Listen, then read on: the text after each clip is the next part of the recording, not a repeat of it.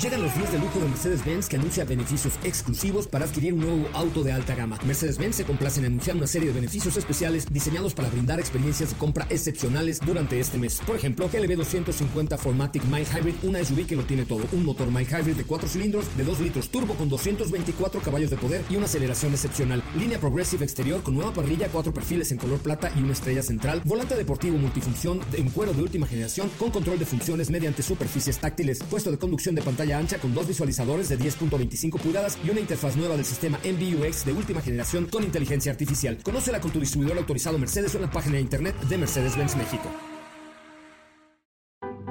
MBS 102.5 y el Dr. Zagal han dispuesto una generosa y elegante mesa para celebrar este banquete. Pasen y sean bienvenidos a degustar los manjares de este menú especialmente seleccionado para los paladares más exigentes. Esperamos que esta experiencia cultural les deje un buen sabor de boca.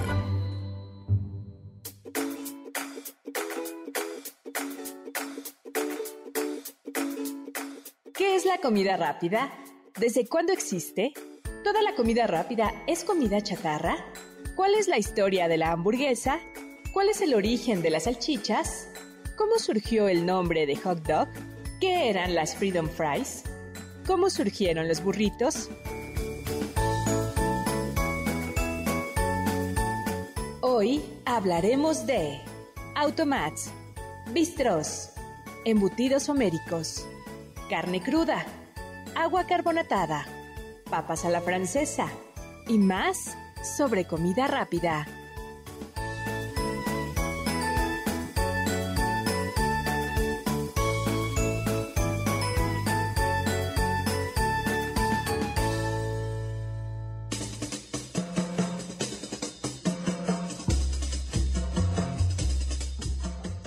Del banquete, yo soy Carla Aguilar, muchísimas gracias por sintonizarnos aquí en MBS 102.5. Recuerden quedarnos todavía en casa, MBS los puede acompañar todos los días de la semana y claro, por supuesto, mejor si nos escuchan a nosotros y al banquete.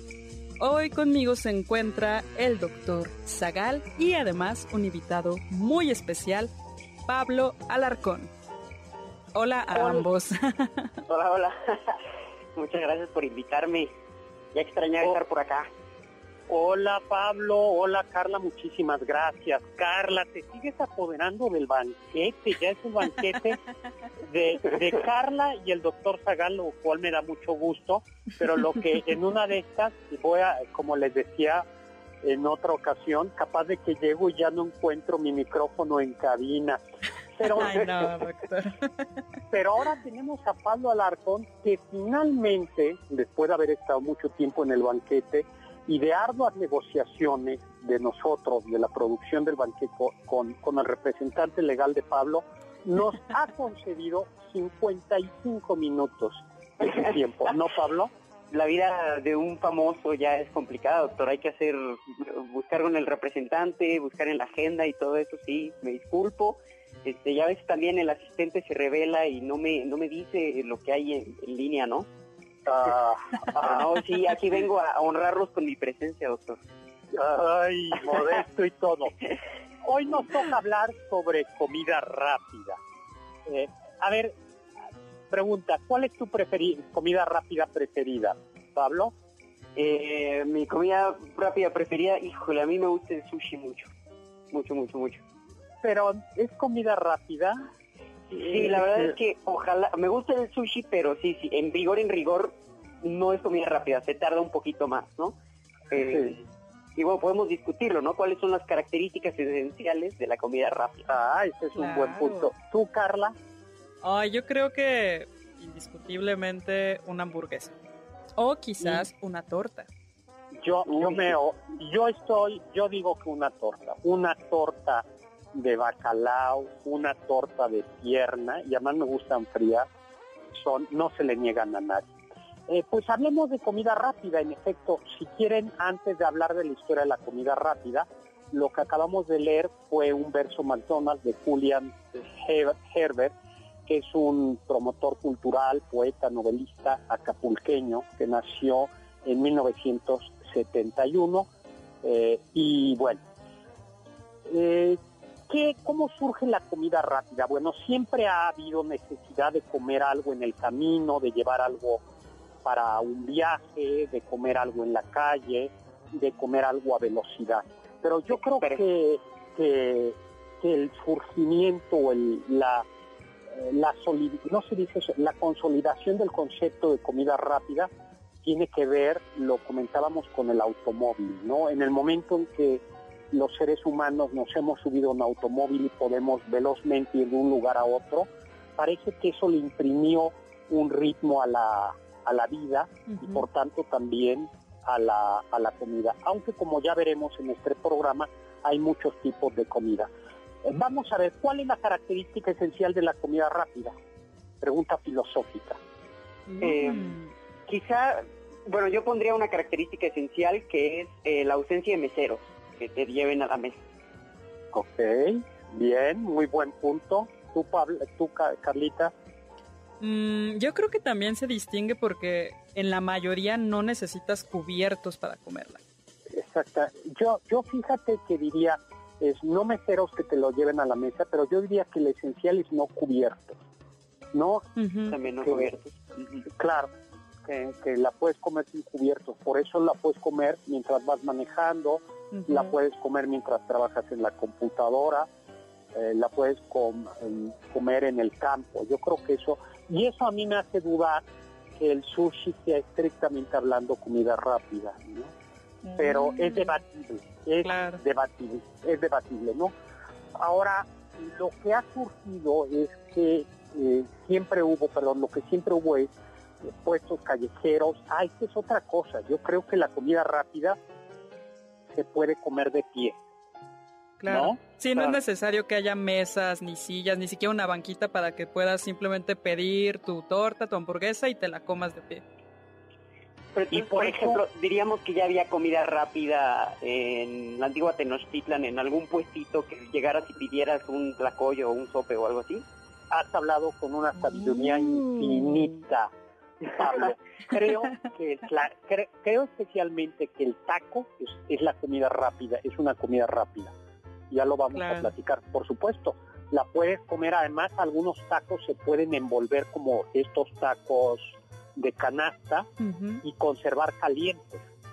Entonces los metes el guisado y ya has logrado en esta suma sofisticación y perfección de, de tecnología mexicana que el calor, que el calor no solo se conserve, sino termine haciendo que estos tacos sean tacos al vapor o tacos sudados, como les dicen, ¿no? Los tacos de canasta, y le añade un plus. Pues la comida rápida, eh, quizá podríamos decir que en las guerras napoleónicas, cuando los cosacos del ejército ruso llegaron a la derrotada Francia, dicen, yo no lo he podido documentar, pero me suena, lo he visto en, varios, en varias páginas, que llegaban a los restaurantes y decían bistró, bistró, es rápido, rápido. Sí, bistro, bistro. ¿Te, imaginas al, al, cosaco ahí todo barbón? Bosca, bistro, bistro, bosca. bosca. Exactamente, y que por eso estas tabernas se quedaron con el nombre de bistró. Esos lugares donde, al menos los en Francia, se sirve café, quesos, incluso pequeños sándwiches o pequeñas baguettes, cosas relativamente sencilla.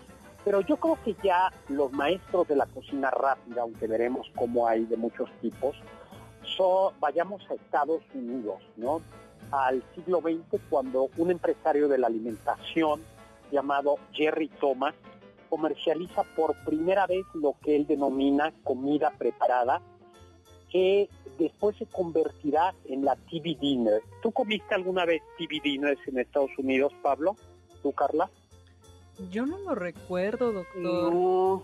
O sea, bueno, cuando escucho TV Dinner me imagino todos estos platitos como en bandeja que nada más los metes al microondas y ya están, ¿no?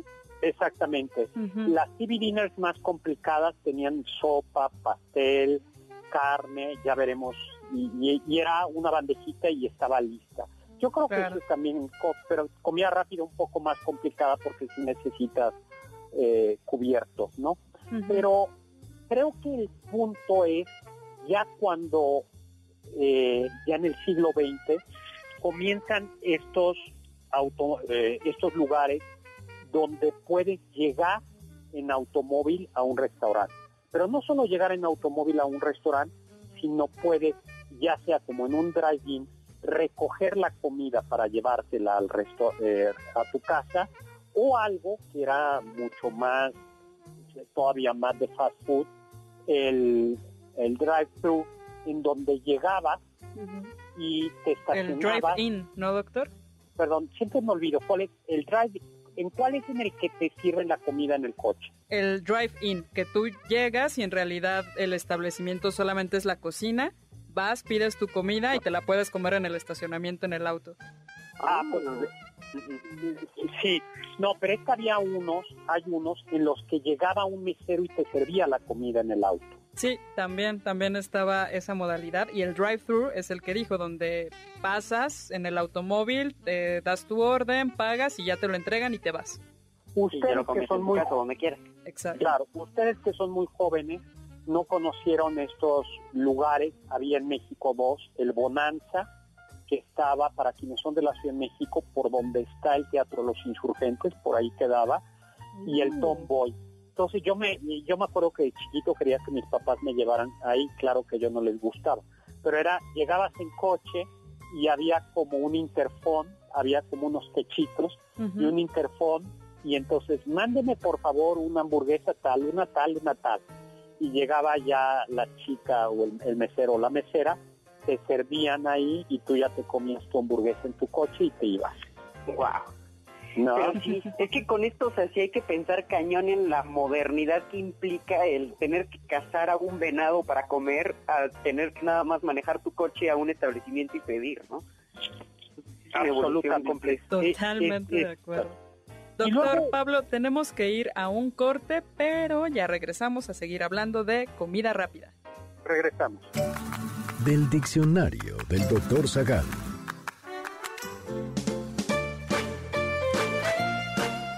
En 1886, John Pemberton, un farmacéutico estadounidense, creó un brebaje compuesto por dos cosas, extracto de hojas de coca y nueces de cola. Después le agregó azúcar y otros ingredientes secretos. Llevó el brebaje a una fuente de sodas en el centro de la ciudad de Atlanta, Georgia, y le pidió al operador que lo vendiera entre sus clientes. Este le agregó agua carbonatada al jarabe inicial y la magia ocurrió. En 1906 se prohibió usar cocaína en Estados Unidos, por lo que se quitó del refresco.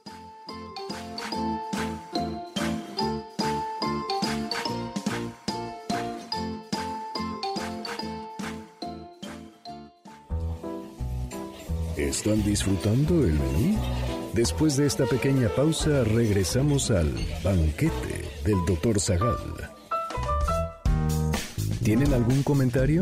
Pueden contactar al chef principal, el Dr. Zagal, en Twitter, arroba hzagal.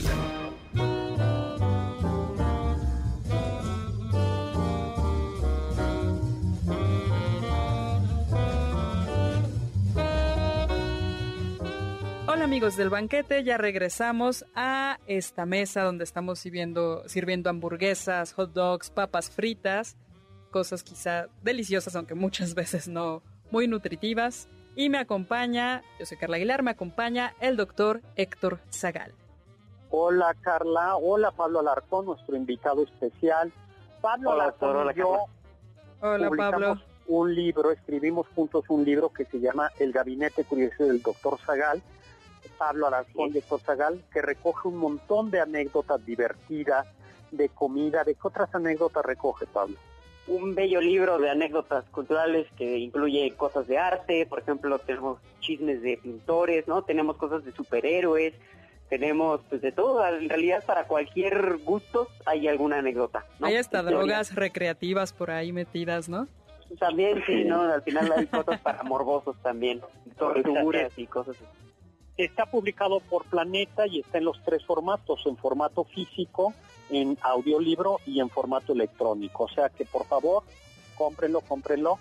porque Pablo Alarcón acaba de regresar hace seis meses de Inglaterra y regresó quebrado y tiene que pagar su su, su maestría. Su maestría. Y además para salir del buro de crédito, doctor. y yo también.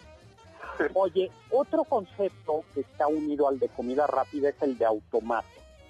Eh, en realidad comer en un restaurante, conforme las ciudades fueron creciendo, la gente ya no podía ir a comer a su casa y entonces los empleados se encontraban con dos posibilidades, o llevarse algo para comer, eh, o comer en un restaurante que era caro, o llevarse para comer, o comer en establecimientos especialmente baratos. Y estos, y en el siglo XIX, pero ya sobre todo en el siglo XX, el inicio del siglo XX, se abrieron los automatos. Eran como, yo conocí todavía uno, era como, había mesa, no había meseros, eh, y lo que había era como venta, era como una máquina expendedora. O sea, como si tú fueras a comprar refresco y papitas, pero vendían en ellos platillos, ¿no? Entonces metías unas moneditas y sacabas tu platillo, ¿no? Eh, y detrás de los estantes estaban las, las cocinas. El primero automat, aunque la idea fue alemana, el primer automat fue, eh, comenzó en Filadelfia en 1902 con Joseph Horn y Frank Harta, ¿no? Eh, y ya para 1912 los automats eran populares en Nueva York. Yo llegué todavía a conocer alguno en Estados Unidos. Me acuerdo que estaba en una cafetería, en una biblioteca que abría las 24 horas. Y justo para la gente que quería en la noche, pues 12 de la noche se te antoja un sándwich, bajabas y desde ahí sacabas cosas, ¿no? Pero uno no solo eran platillos de este tipo, había algunos platillos que se podían servir calientes uno de como café con como macarrones con queso, empanadas de pollo y un filete que se llama filete Salisbury. Este filete van a ver por qué es muy importante. El filete Salisbury es en realidad de origen alemán y es carne molida hecha reconstituida como en forma de filete y que se baña de una especie de gravy. Y Salisbury fue un médico de confederado durante la guerra civil en Estados Unidos y a este médico se le ocurrió la peregrina idea de que para evitar la diarrea, la disentería en los soldados, había que darles una dieta con muy pocas frutas, con muy pocas verduras, con muchos almidones y con mucha carne. y por eso, y por eso lo que promovió era el filete Salisbury como comida saludable. En realidad lo que este médico no vio es que el problema no eran las verduras ni las frutas, sino la mugre, ¿no? Sino los... sí, la poca higiene, ¿no? A veces para preparar la carne. Exactamente. Eh, bueno. Doctor, ¿cómo, eh, mencionar un poco como abrí este programa mencionando que la comida rápida es deliciosa, pero muchas veces no es nutritiva. A veces asociamos comida rápida con comida chatarra. Claro, yo creo que van. ¿Qué es la comida chatarra? A ver, ¿qué, ¿cómo la definirían ustedes? Mm, de bajo valor nutricional y de alto contenido calórico. Yo creo que esa sería la comida chatarra. no, muy bajo con mucha, muchas calorías, muchas grasas, sodio o azúcar, eso es la comida chatarra.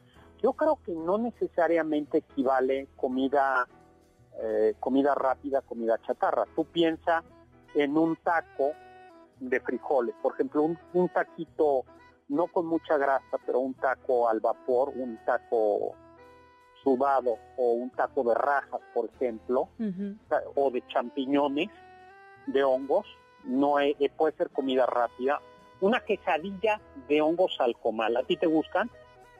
¿Les gustan a ustedes? Ay, sí, riquísimo. Pero entonces, digamos que esos sí son, son platillos de dieta balanceada, doctor. Sí, echas una quesadilla o una quesadilla chilante, es decir, sin queso. Vas con tu, tu tortillita azul en un comal, casi sin grasa o sin grasa, y con huitlacoche y una rajita de chile jalapeño, eso no es comida chatarra y sin embargo es comida rápida. Por supuesto. ¿no? Ahora, la comida chatarra sí está íntimamente unida al a la comida rápida, no porque de suyo sea así, sino porque eh, así se fue desarrollando, ¿no? Porque hay un truco y es que la comida rápida tiene que ser agradable y frecuentemente por estar rápida en el trabajo, no hay que hacerla más atractiva y la manera más atractiva es grasa y sal y condimentos.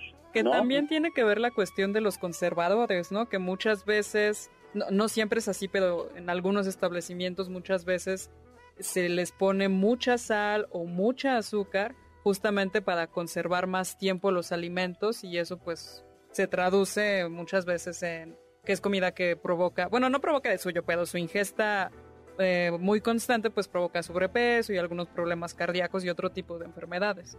Así es, y vayamos, si les parece hablar, yo creo que de la reina de la comida rápida, que es la hamburguesa. ¿A ti te gusta la hamburguesa, Pablo? Sí, doctor, la verdad es que hace unos años cuando dejé de fumar, tuve la manía de ciertos días, así que no aguantaba, me paraba justamente a un local de comida rápida a pedirme mi hamburguesa y saciar las ansias del cigarro a través de, ah, pues, atascarme de hamburguesa. Y, y gracias a eso dejaste fumar, pues está bien, porque muy bien. Además, uno lo delgado que eres, tampoco tienes problema. ¿De dónde viene? Eh, a ver, la esencia de la hamburguesa es pan y carne molida. Ya les conté algo del filete de Salisbury, pero creo que Marco Polo describe algo sobre lo que luego se conocería como carne tártara. ¿Tú sabes algo al respecto, Carlita? Sí, doctor, justo Marco Polo en este libro de las maravillas que nos permite recorrer de su mano la ruta de la seda, en el capítulo 119 dice, los indígenas comen carne cruda, de pollos, de carneros y de búfalo. Los pobres van a la carnicería, cogen el hígado crudo tal cual como cuelga del animal, lo cortan en trocitos, comiéndolos con una salsa de ajo y así comen las demás carnes y los nobles también comen carne cruda, pero la hacen picar y preparar con salsa de ajos y especias y la devoran con fruición como nosotros la carne cocida. Pues, ¿qué, estómago debían tener, no? Para carne cruda y así. Pues es la carne tártara, es la carne tártara. Al parecer el imperio de Kublai Khan, eh, que llevó incluso hasta Rusia, llevó esta manera de comer la carne, por eso se llama como carne tártara. ¿Tú has probado la carne tártara, Pablo? Eh, me parece que sí, doctor, pero pero no sabría si es como la tradicional o la como la auténtica, porque sí, se cuece con limón, lleva huevo crudo, muchas especies. Yo la he probado y les debo de confesar. ¿Tú la has probado, Carla? Yo no la no la he probado, doctor. No. Yo les confieso que mis prejuicios pueden más que mi paladar me gustó, pero no la he vuelto a probar. por, por, por, la cuestión de la, de la carne cruda, ¿no? Sí, eso sí, es, acuérdense que soy hipocondriaco y, y sí me parece, o sea, no, no, no se me antojó volverla a comer, a, pesar de que es muy buena. Entonces, la costumbre de llevar la carne, de esta carne picada, eh, perdón, algunos dicen que picada, otros dicen que molida, que no es lo mismo, llega a Alemania y en Alemania hay eh, dos tradiciones. En Alemania, al parecer, habían estos filetes de carne que luego el doctor Salisbury va a popularizar en Estados Unidos, pero también hay eh, en Alemania, especialmente en Frankfurt, hay algo que se llama el Rundstock, Rundstück, eh, que quiere decir Rundstück warm, que quiere decir trozo redondo caliente. Los mm. lunes lo que, lo que hacían era en un pan ponían los restos de comida del asado de cerdo del domingo. El domingo como plato de domingo se comía un asado de cerdo y lo que quedaba de esa carne lo... Lo embarraban en el pan. Exactamente, y lo acompañaban de pepinillos y de mostaza. ¿no? eso suena ya mucho más cañón a una, a una hamburguesa, doctor. Exactamente. Entonces, esto se lleva, los migrantes alemanes lo llevan a Estados Unidos y luego ya ahí todo el mundo comienza a decir quién es el, el padre de la, de la hamburguesa. la hamburguesa. Todo el mundo se, se, pelea. se pelea.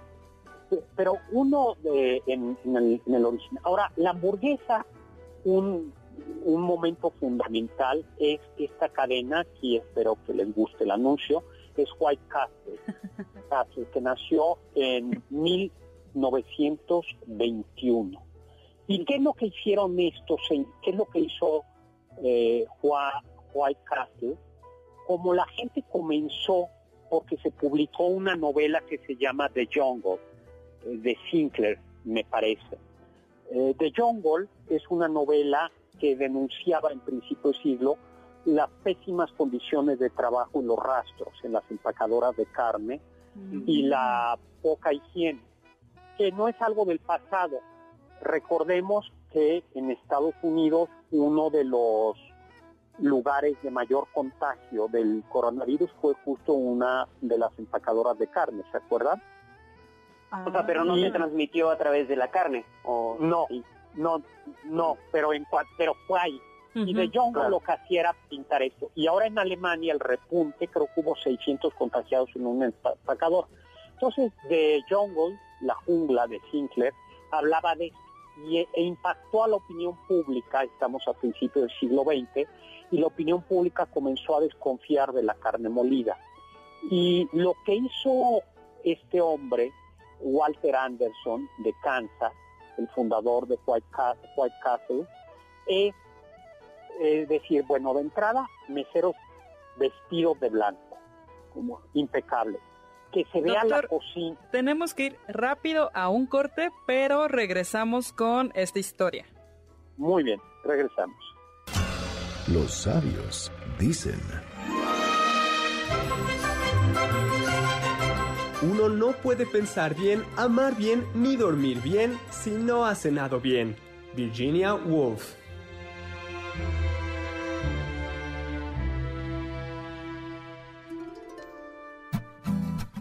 ¿Faltaste a alguno de nuestros banquetes?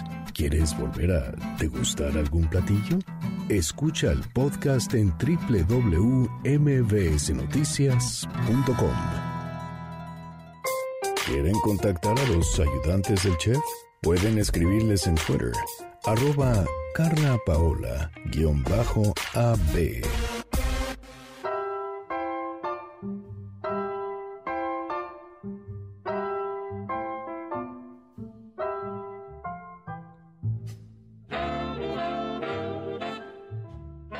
amigos del banquete, ya regresamos a esta mesa de hamburguesas, papas fritas, hot dogs, salchichas para seguir hablando de comida rápida. Yo soy Carla Aguilar y está conmigo el doctor Saga.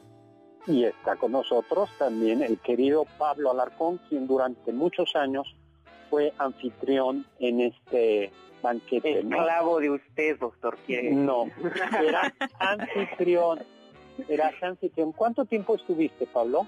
Estuve, yo creo, unos tres años ahí en el banquete. Ay, Pablo. Y te seguimos extrañando. Carla y yo te extrañamos. Totalmente. Hoy eres nuestro invitado de honor. Ah, muy, ah, muchas gracias. Oiga, doctor, nos estaba contando de este lugar que estaba haciendo ah, escandalizado. Entonces, era, además se podían ver las cocinas desde fuera, se veía cómo llegaban los filetes y los molían, y además todo era con, me, con acero inoxidable, como muy limpio, ¿no? Ahora, otra acompañante fundamental de la hamburguesa es la ketchup o ketchup. Totalmente. yo no le pongo, ¿eh? Yo no le pongo no ketchup a la No, no me gusta. Oye, a mí sí me encantan. Con, con ketchup igual las papas fritas. Pues resulta que la ketchup, eh, su nombre uh, original era ketchup con K, al parecer está inspirada vagamente en alguna eh, salsa de tipo oriental ligeramente especiada. Y Henry John Heinz, un empresario que murió en 1919 y que fundó esta empresa Heinz, era por cierto, decían que un empresario que protegía a sus obreros o los trataba más o menos bien. Eh, Heinz decide a esta salsa de inspiración oriental meterle catsup. Y por eso la catsup, eh, la catsup original lleva vinagre, lleva especias y lleva tomates que originalmente deben ser tomates dulces, no cualquier tomate. Como hoy por hoy es muy difícil conseguir que los tomates sean dulces, lo que tristemente sucede es que la mayoría de la catsup que anda por ahí Le ponen azúcar, ¿no? Exactamente. Y, y luego Otro ingrediente que va a evolucionar en el paladar norteamericano es la mostaza. Aunque la mostaza ya la conocían los antiguos romanos, se populariza sobre todo en el norte de Europa pero y en, y en, y en Francia. Es una mostaza mucho más fuerte. Y, el, y, y, la mostaza norteamericana va a ser una mostaza, mostaza mucho más amarilla, uh -huh. mucho más suave. ¿no? Otro, algo que va a permanecer en la hamburguesa y en el hot dog y que revela su origen alemán son los pepinillos. ¿A ti te gustan los pepinillos, Carla? Me encantan. Oiga, doctor, pero ¿a poco en los hot dogs pepinillos? Eso no lo he visto. En Estados Unidos, por ejemplo, hay un lugar que se llama Portillos, que es muy que lo sirven con pepinillos. Ay, qué rico. Eh, hay muchos lugares de Estados Unidos, así como de hot dog tradicional, eh, okay. que hay un, una salsa de, de pepinillos. Wow. Eh, y claro, el pepinillo nuevamente en Estados Unidos se va a hacer más suave, uh -huh. porque el pepinillo es una salmuera mucho más agria en, en en Alemania. Todavía en algunos platillos alemanes o franceses se sirven se, algunos encurtidos. Y por supuesto que acompaña a una a unas buenas eh, a una buena hamburguesa, ya se me hizo agua la boca. Ay, a mí también, doctor. La acompaña ¿Sí? unas papas a la francesa. Unas papas a la francesa. Ya sabemos que las papas llegaron de América a Europa y un funcionario de la Corte Real en Francia, Parmentier, Parmentier puso de moda la, la pomme de terre, la papa, uh -huh. y creyó, eh, dijo, con esto se acabará el hambre en Europa. Creyó ingenuamente, porque la papa que viene del Perú resiste el clima frío, y por eso era como mucho más, eh, era una fuente de carbohidratos que resistía mucho mejor las heladas o el clima frío de Europa que otros que los, que los cereales, ¿no? Eh, ya sabemos que en el siglo XVIII ya se freían papas en París. ¿En Ahora, París? en París. Sí, parece que ya se vendían también en puestos ambulantes en la calle. Ahora, hay que decir que los maestros de las papas a la francesa son los, los belgas. belgas. Sí. ¿Tú, tú, estuviste en Bélgica, ¿verdad, Pablo? Sí, doctor. Y sí, me eché sí. unas papas ahí muy buenas, muy ricas. Exacto. Eh, y French fries. ¿Ustedes conocen la historia de Liberty Fries? ¿De Freedom Fries? Freedom Fries, no, doctor. Bueno, cuando Estados Unidos invadió Irak, uh -huh. eh, el, en el Consejo de Seguridad de la ONU, Francia se opuso a ello. Y entonces Estados Unidos se enojó tanto y se enojaron tanto en el Capitolio, que en el, que el, en el Capitolio de Estados Unidos le cambiaron el nombre en la cafetería a las French Fries por Freedom Fries. Ah, pero siguen siendo, o sea, es el mismo platillo, nada más le dieron sí, eso para... Sí, sí, sí, sí. Para quitar no, la parte francesa nada más, ¿no? Sí, duró tres claro. días, porque, pero, pero fue como un gesto de, de, de berrinche, ¿no? claro. Y luego tenemos que ir al hot dog, ¿no? Totalmente, doctor. Pero antes de llegar al hot dog hay que contar un poco la historia de las salchichas. A ver, ¿cuál es la historia de las salchichas? La, la historia de las salchichas tiene que ver, como ya lo hemos visto, con carne molida o carne finamente picada, pero lo interesante es que esta carne se mete en el intestino de algún animal. Puede ser, por ejemplo, el cerdo, como era muy popular en Roma. Y también en, en Homero, en la Odisea, hay varias partes donde Homero describe vientres de cabra rellenos de grasa y de sangre siendo asados al fuego. Ese es, es básicamente el origen. ¿Mande? Sí, es algo bien macabro, ¿no? O sea, si lo pensamos. Pues sí, sí totalmente. Es, es que es una manera de conservar la carne. Cuando no había plástico, eh, es una manera de conseguir un, los embutidos, la, las salchichas es una manera de aprovechar todo uh -huh. y de preservarla, porque por las especias eh, o por el ahumado permites que dure un poco más. Por eso las salchichas tradicionalmente se pueden comer con cáscara. La mayoría de las veces ya no traen cáscara de animal, ¿no? Ya no están. Ahora, hay una frase que está atribuida a Otto von Bismarck. Las leyes como las salchichas dejan de inspirar respeto a medida que sabemos cómo están hechas. En realidad, no lo dijo Bismarck, el canciller del Imperio Alemán, que murió en 1898, sino es autoría de un poeta estadounidense, John Geoffrey Saxe, o Saxe, que fue el que popularizó la parábola india de los ciegos y el elefante, ¿no? Claro. ¿A ti te gustan las salchichas, eh, Carla y Pablo? Mm. Ah, a ver, no, o sea, en un hot dog la acepto, pero no me encanta. Ay, a mí sí. Me gustan el hot dog y me gustan esta salchicha alsaciana, que es como mucho mejor que la tradicional, con un poco de lenteja salado, chacrut. Ah, eso es algo que lleva también un hot dog tradicional, que es colagria, sauerkraut o, o chacrut. ese jamás lo he probado, doctor, y se me antoja mucho. Y luego lleva también eh, rábano fuerte o rábano picante o raíz fuerte, que es un, órale, que es un, sí, es un condimento que, que pica, pero pica de una manera muy chistosa porque se te va por las, por las narices. Sí. qué chistoso. Hay una sopa que, ay, perdón, doctor, pero ahorita me acordé que hay una sopa que preparaba mucho mi abuelita, que era sopa de col con trocitos de salchicha y papas. Eso es alemán. Eso sí, eso suena muy alemán. ahí, por ejemplo, la salchicha sí, me encanta bastante. Eso es alemán. Y luego, en, también el hot dog viene de allá, porque los alemanes todavía comen salchichas en baguette. ¿A ti te tocó ver eso en Alemania, Pablo? Salchichas, salchichas en baguette. Pues sí, sí como en comen salchichas en todos lados ahí. Exactamente. Pero hay una historia del pan de la salchicha, ¿no? ¿Tú la conoces, Carlita? ¿La historia del pan, doctor? Yo... ¿De dónde viene el nombre hot dog? E, esa historia, doctor, es interesante porque parece que se inspiró un caricaturista conocido como Tad Dorgan en un juego de fútbol en el que vendían estas salchichas entre panes y escuchó decir al vendedor que, estaba gritando para venderlas, están al rojo vivo, compre sus salchichas. Ay, ¿cómo se pronunciará? Dash Hunt mientras están al rojo vivo. Y estaba vendiendo la salchicha entre panes.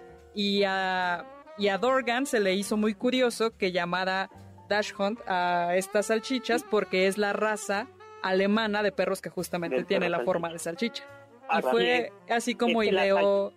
Sí. Perdón, que te interrumpa. Es que hay muchos tipos de salchicha hay salchicha Frankfurt, eh, salchicha alsaciana y hay salchicha Dachshund, Dachshund, que es también un lugar de Alemania, de donde viene el perro salchicha. Y entonces... Y entonces a él se le hizo muy curioso y dibujó, eh, él era caricaturista, a un perrito de esta raza entre dos panes, justa, y entonces empezaron a popularizarse como perros calientes o hot dogs. Sin embargo, yo no he encontrado personalmente ese dibujo, doctor. Lo que sí he encontrado es una postal bastante antigua donde se ve a un carnicero cortándole la colita a un perro salchicha para preparar salchichitas y hot dogs. sí. Qué feo, qué feo. Y luego, Muy cruel. Sí. Y luego vamos a otro detallito que es, a ver si Pablo nos puede decir, eh, las Ay, fish and chips. Ay, qué ricas. Ah, de las fish and chips de Inglaterra. Eh, doctor, en Inglaterra. Doctor Pablo, nada más vamos rápido a un corte y regresamos a hablar de las fish and chips. Escuché que... En 1973, la cadena de hamburguesas Burger Chef lanzó al mercado una comida para niños. La idea fue un éxito, pero la franquicia no. Sin embargo, los hermanos McDonald retomaron la idea y crearon sus Happy Meals o cajitas felices en 1978. Además de ofrecer porciones especiales para niños, la comida incluía un juguete,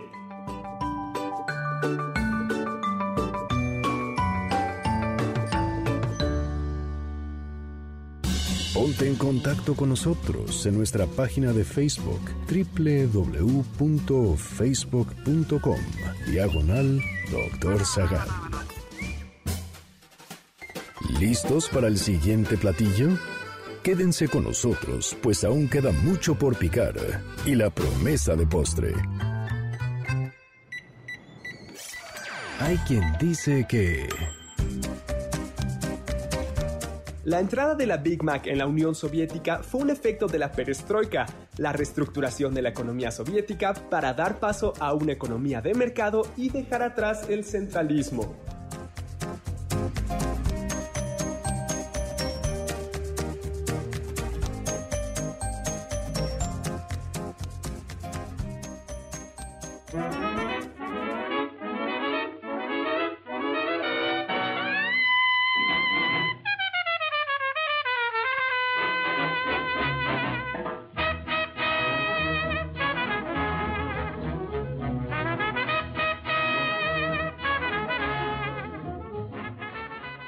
Amigos del banquete, ya regresamos a esta mesa de comida rápida. Yo soy Carla Aguilar y me acompaña el doctor Héctor Zagal y nuestro invitado de honor, Pablo Alarcón. Hola, hola. Bueno, le pedimos, antes de que Pablo nos platique de la comida rápida en Inglaterra, vamos a nada más recordarles que tenemos un Facebook, Doctor Zagal, donde nos pueden ver, y recuerden que están los podcasts de todos de los de todos los programas del banquete al día y mi Twitter arroba chisagal, sagal con. ¿Qué son las fish and chips?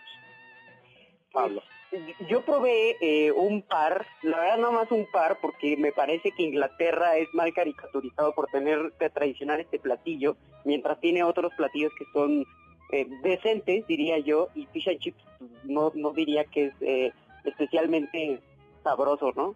Eh, de hecho, se le critica justamente ser, o sea, insípido. El típico pescado ahí como empanizado con papas fritas es, es lo típico. Y, venden como una especie de, de limón, eh, como vinagre para echarle y darle sabor y catsup obviamente para las papas. Y así se lo preparan y yo sí llegué a ir a un puesto que era reconocido como muy bueno, eh, pero pues sí, no, no me encanta, o sea, también una vez que sabes que le puedes poner cilantro, por ejemplo, a un taco con limón y una salsita perfectamente deliciosa y bien fabricada, pues no hay no hay vuelta atrás, ¿no? Oye, pero sí es comida rápida la allá, o sea, sí es popular.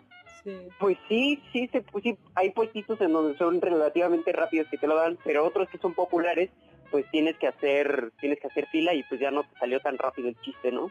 Ah, claro. También en Inglaterra hay mucho, hay perdón, muchos puestos de kebabs, ¿no? Y de falafels. Esos también, creo que compiten en popularidad con los fish and chips.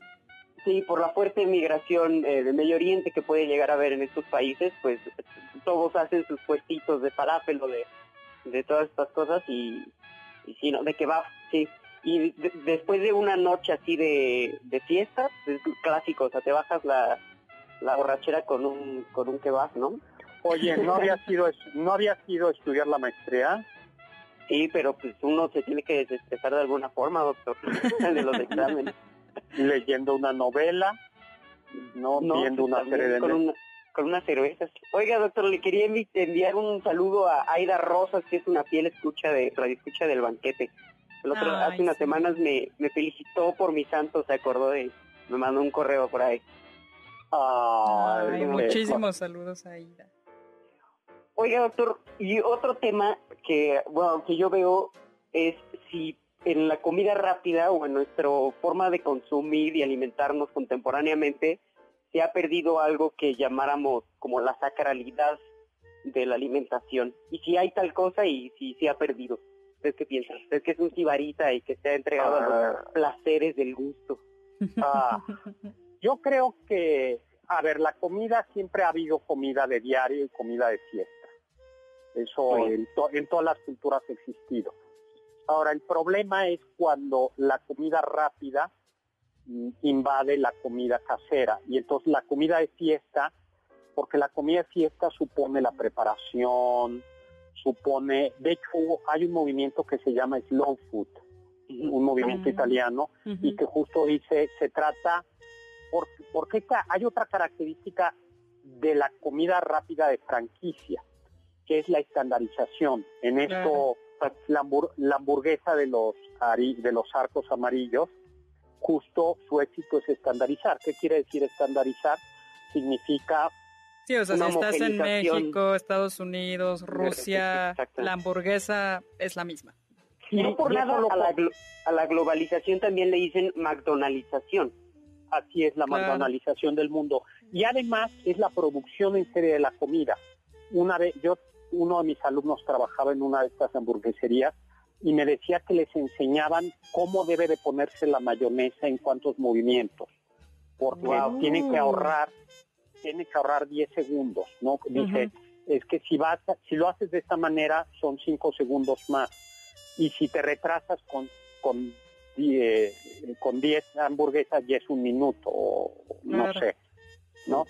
Eh, y luego, creo que esto tiene que ver la comida rápida en este sentido, quita el sabor casero, quita todo el, lo que tú dijiste bien, la ceremonia de la preparación, la ceremonia de elegir los alimentos y de consumirlo lentamente, ¿no? De, de consumirlo lentamente. La comida rápida no es comida para la sobremesa, porque es comida Eso también es súper interesante, ¿no, doctor? Porque, o sea, nosotros pensamos en los fast food, eh, fast food courtyards, ¿no? En estas Eh, largas espacios con estas mesas fosforescentes normalmente que si bien los colores se supone que invitan al apetito, en realidad están diseñados para no es de pues para que no haya mucha comodidad cuando estás ahí. De manera que justamente se cumpla el ciclo de comida rápida que nada más llegas, pides, comes y te vas. Y sin Eso embargo, no a mí me parece que la cultura mexicana ha podido desafiar esas reglas de la, de la comida rápida y nosotros gana la sobremesa y aunque sea un lugar súper incómodo, nos quedamos un ratito ahí platicando en las mesas, ¿no? Sí, yo es creo cierto. que sí. Ahora, hay una aportación muy mexicana a la comida rápida. La gente piensa que es comida Tex-Mex, pero los burritos, ¿no? Los Claro. burritos fueron creados en Ciudad Juárez. La historia más popular dice que había un, es hacia el tiempo de la revolución, estaba un señor que se llamaba Juan Méndez, que tenía un puesto de comida y una de sus preocupaciones era que la comida se le enfriara. Y entonces lo que comenzó es a envolver sus guisos en tortillas de harina. Recuerden que la tortilla de harina de Chihuahua, a diferencia de la Monterrey, es una tortilla mucho más grande. Claro, ¿no? y, y envuelve ahí la tortilla, perdón, envuelve, envuelve ahí el guiso y llevaba estos guisos no solo a México, sino también al Paso, Texas. Cruzaba, cruzaba la frontera. O sea, también era servicio a domicilio. Eh, más o menos para que vean que antes de cubrir Pioneros siempre. Antes de que hubiera Rappi ya había burrito. Y entonces la gente, él, él llevaba su comida en un burrito Ujú. y la gente se comenzó a referir a los tacos del burrito o al burrito. Y así se le quedó. con su burrito. Pero hay también un diccionario de mexicanismo de 1895 Que desmiente la primera también. leyenda, ¿no? Además, sí, que dice, que vuelve a decir lo mismo, que un burrito es una tortilla que envuelve comida, ¿no? Sí, ¿Se nos acabó el dice- tiempo ya, Carlita, o todavía no? Todavía tenemos un poco de tiempo, doctor. Maravilloso. Dice el ahora- diccionario, ¿no? Que justamente este platillo es lo que en Yucatán llaman cosito y lo que en Veracruz llaman taco, ¿no? En Cuernavaca, Sí. perdón, llaman taco. Que, Pero pues, eso bueno, no me pues, suena, porque los cocitos de Yucatán son de maíz. Son Ajá. deliciosos. O sea, no son burritos. Mm. Y por eso, eh, por eso me hace, me hace ruido ese mexicanismo. Ahora, ¿cómo se- la comida rápida estadounidense con qué se co- con qué se come? Acompaña además de papa. Con un delicioso y burbujeante refresco. En Frío, sí. 1783, Jean-Jacob Schweppe, eh, que así porque era alemán, Schweppe, eh, perfeccionó un proceso para fabricar agua carbonatada y conoció lo que hoy se conoce como Schweppes, ¿no? En Suiza. Eh, como el agua fina, más o menos, doctor. Sí. El, ah, sí, pero lo primero que hubo que hacer es carbonatar, o sea, esta agua con burbujas. Y exactamente, Schweppes lleva a Inglaterra esto y se le comienza a dar eh, a los soldados de la India, eh, se- saben que ya la quinina sirve para, Para controlar para- las fiebres de la malaria. Exactamente. Y una manera de darles esto es dárselos en agua carbonatada con agua quina. Pero para que no supiera tan amargo, tan desagradable, le ponían un toque de, un toque de limón. ¿No? qué rico. Pero lo importante, como decía Pablo, es que esta agua carbonatada es la base de los demás refrescos. ¿A usted les gusta el agua quina? Sí, acompañada de ginebra, doctor. Ah, qué elegante. Sí a, mí me gusta acompañada de ginebra, un gin tonic, ¿no? Es un, es un, es un clásico, ¿no? Totalmente. Oye, y la torta, ¿no? La torta es, la torta no es un invento europeo, ¿no? En México eh, no está documentado en el, cocinero mexicano no aparecen tortas. Eh, algunos dicen que es una costumbre que trajeron, el cocinero mexicano es uno de los recetarios más antiguos del México independiente. Eh, algunos piensan que los soldados franceses traían la costumbre de meter un embutido justo en su baguette, otros piensan que no, que a alguien se le ocurrió simplemente poco a poco ir metiendo embutidos. Pero la esencia de la torta es un bolillo, un pan y eh, que pueda ser partido a la mitad y un embutido, un tipo de fiambre que se pueda comer fino, frío. Por eso la torta por excelencia es fría. De, me parece que fueron tortas hipocampo quienes un tiempo para acá comenzaron a poner de moda las tortas calientes. Pero la torta tradicional tiene que ser una torta fría. Y la torta más elegante, por eso el chavo del hoyo pide la torta de jamón, era la de jamón de York, que también se puso de moda en el porfiriato. Antes lo que se comía era jamón serrano eh, y el, jamón de York o jamón dulce, que es el jamón normal que hoy conocemos, todavía en los años 30, 40 era elegante. Entonces lo que se comían eran tortas de huevo con chorizo o la más tradicional torta de frijoles.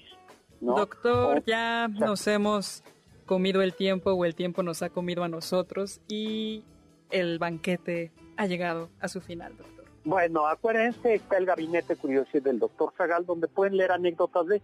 Lo escribimos Pablo y yo. Muchísimas gracias, Carla Aguilar. Muchísimas gracias, Juan Carlos Castillo. Pablo Alarcón, por favor, no dejes de visitarnos. Y muchas gracias a Cante, nos dio ese gran consejo. Sapere aude, atrévete a saber. Mi Twitter, arroba hzagal, zagal con Z. Confiamos que este banquete ha sido un deleite gourmet y cultural. Gracias por escucharnos y los esperamos el próximo sábado con una deliciosa receta que seguro será de su agrado. MBS 102.5. Estamos contigo.